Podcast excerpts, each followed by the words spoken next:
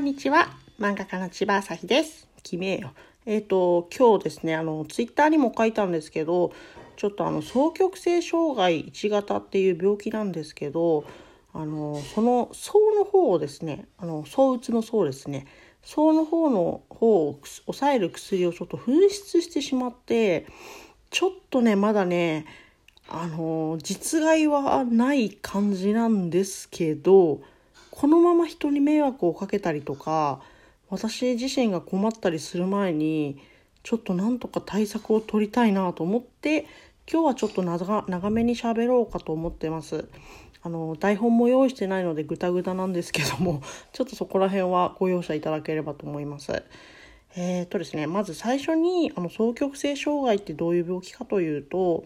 あのうつは分かりやすいかと思うんですね。あのうつ病とかもね皆さんあの多分想像できるかと思うんですけどそう状態の方はあのテンションのなんかリミッターがぶっ壊れてしまって理性とか常識とか自制心がなくなってしまうような感じの厄介な感じなんですよ。なんか周りから見てるとすごく元気で明るくてパワフルでアグレッシブでなんかすごい元気だよねみたいな感じにこう見られるんですけれどでそれがなんかあの軽装とかだったらまだなんだろうあの自分で調整できてる分には本当に元気でいいんですけど、まあ、本当は軽装もそんなに良くないとは思うんですけどなんかまあそれが重症化してしまうとやっぱり人に迷惑をかけてしまうんですね。で私が昔迷惑をかけてしまったこととしてあのーこれは迷惑というかお金を本当にめちゃめちゃ使いまくってしまったりとかあとご飯をあの3合炊きのご飯を一気食いしたりとかあと2リットルペットボトルを一気飲みしたりとか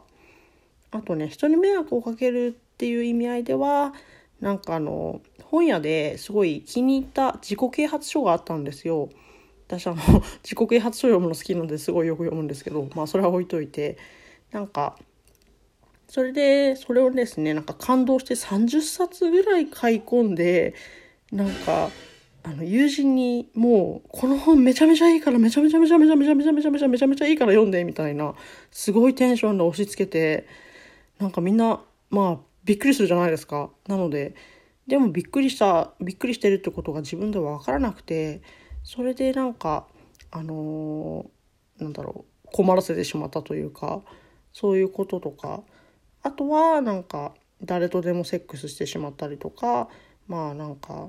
まあ人に迷惑ですよねあと家族に迷惑をかけてしまったりとかそういうのがあるのでもう今はなんかあの合う薬が見つかったのでちょっと普通の人の人間のふりして生きていけるようになったと思ってるんですけどなのでちょっと薬がないとちょっとあの地獄に戻るのが怖い怖いんであれなんですけどなんと今日は連休なんですよ。でさっきあのー、3回ぐらい電話かけたんですけどやっぱり繋がらなくて多分コロナであの人がいっぱいてんやわんやしてると 思っていてそれでねなんかこれやべえなと思って なんかあのー、なんとかしないとちょっとやばいぞと。まだ軽いなんだろう予感嫌な予感だけで済んでるんですけどちょっとこのまま薬がないとやばいなーかなーって思っていて。で次の診察が木曜日なんでまあなんかあの明日水曜日に一回ちょっとあの診察の時間の変更してもらってで薬出してもらって飲むっていうのが一番いいかなと思ってます。なのでちょっと今日乗り越えたい。乗り越えたいのでなんかお付き合いいただけると嬉しいです。でなんかあの私自分のその何て言うんですかねあのエネルギーみたいなのがすごく大きいんだなって感じることがあって自分の考えてることをなんかとにかくこう外に出したいんですね。だから漫画を描いているしこうやって喋っているしなんか友達とすごく喋り続けるのが好きなんですよ。であのあとはなんか LINE とかね LINE 昨日もねあの友達が5時間ぐらい付き合ってくれて な、まあ、あの、多分、多分友達もね、あの、同じテンションだったから全然良かったんですけど、もちろんその、あの、長話する時も相手は選ぶんで、なんか、迷惑をかけてるとは多分、多分、多分ないんですけど、まあ、永遠に話し続けたいし、永遠に LINE がしたいし、なんか、永遠に何かをこう、発散していたいんですよ。なんかこう、発散しないと、もう壊れる感じになっちゃうんですね。でなんかその兆候が なんか見られるんでどうしようかなと思ってでカラオケにずっとこもって歌歌いまくってればいいんじゃねって思ったんですけどカラオケなちょっと今日暑そうだしな っていうのがあってそれでああるやんラジオやんと思ってそれで思いついて今台本なしで撮ってますね。でなんかあの私 YouTube、YouTuber ですね、をなんかやるやる詐欺ぐらい、あ、やるやる詐欺を2年ぐらいしてるんですけど、ちょっと私あの YouTube ね、本当にやりたいんですけど、あのー、第一歩が踏み出せなくて、というのも、私あの集計恐怖という病気で、病気っていうか、なんだろう精神状態で自分の顔が見にくいと思い込んでいるみたいなそういう概念のあれなんですけどそれで顔出しするの無理じゃね？ってなってて。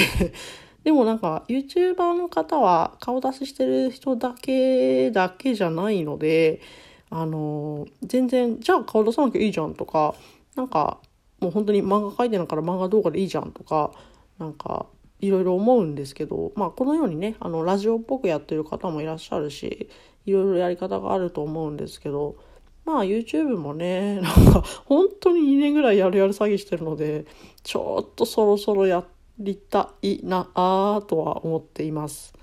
もし、あのー、初めて興味がある方は是非ご覧いただけると嬉しいです。でなんかあのー、私一人暮らしがねできないタイプなんですよ。ずっと喋ってたいので。であの私その家族がですね今実家暮らしなんですけど父と母と妹がいるんですけど妹は普通にまあ多分迷惑なんでしょうけどなんか普通に私の世間話とかに付き合ってくれているんですけどこれは全然親を責めるとかなんかこうだからダメとかっていうのは一切ないんですけどちょっとタイプが違ってあの親がすごくそういう世間話とかを好きなタイプではないのでうるさがられてしまうんですね。実際うるさいんですけど。でなんか私はなんか言葉を使ってコミュニケーションをしたいんですけど親はそういうタイプじゃないので単純に相性が悪いんですけど なんかまあそれでねなんかその今あ宣伝なんですけどあの今 LINE 漫画で書いてる「自己肯定感ゼロ女がヤバ恋脱出した話」という漫画にまあ親のことも出てくるんですけど私親のことは好きなんですよ。好きなんです。好きなんですけど合わない。合わないんですよね。なんか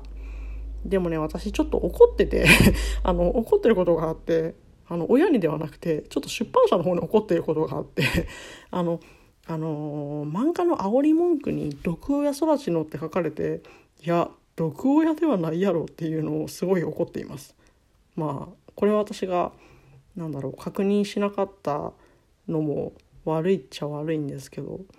うん、毒親ではないと思うなちゃんと私のことを愛してると思いますよ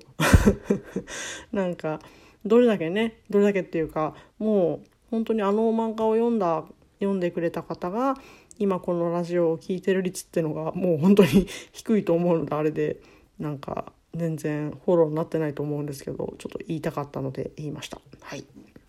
でなんかその